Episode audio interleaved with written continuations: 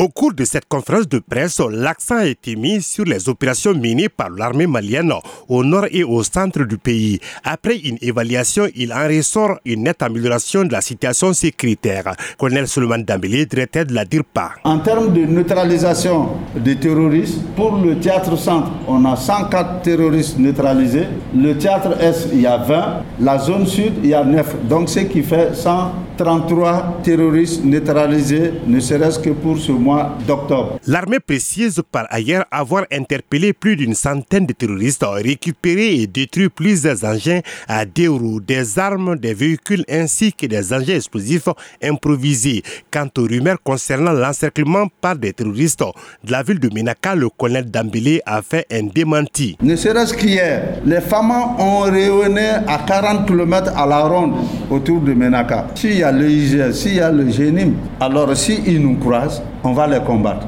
Mais tant qu'on ne les voit pas, on ne peut pas les combattre. Donc dire que la peur règne sur Menaka, dire que Menaka est sous menace, hier tout près, on disait que les terroristes ont pris d'assaut Menaka. C'est faux. Le directeur des relations publiques et de l'information des armées souligne également que les FAMA ont effectué 207 vols aériens en appui-feu, transport de troupes et de reconnaissance.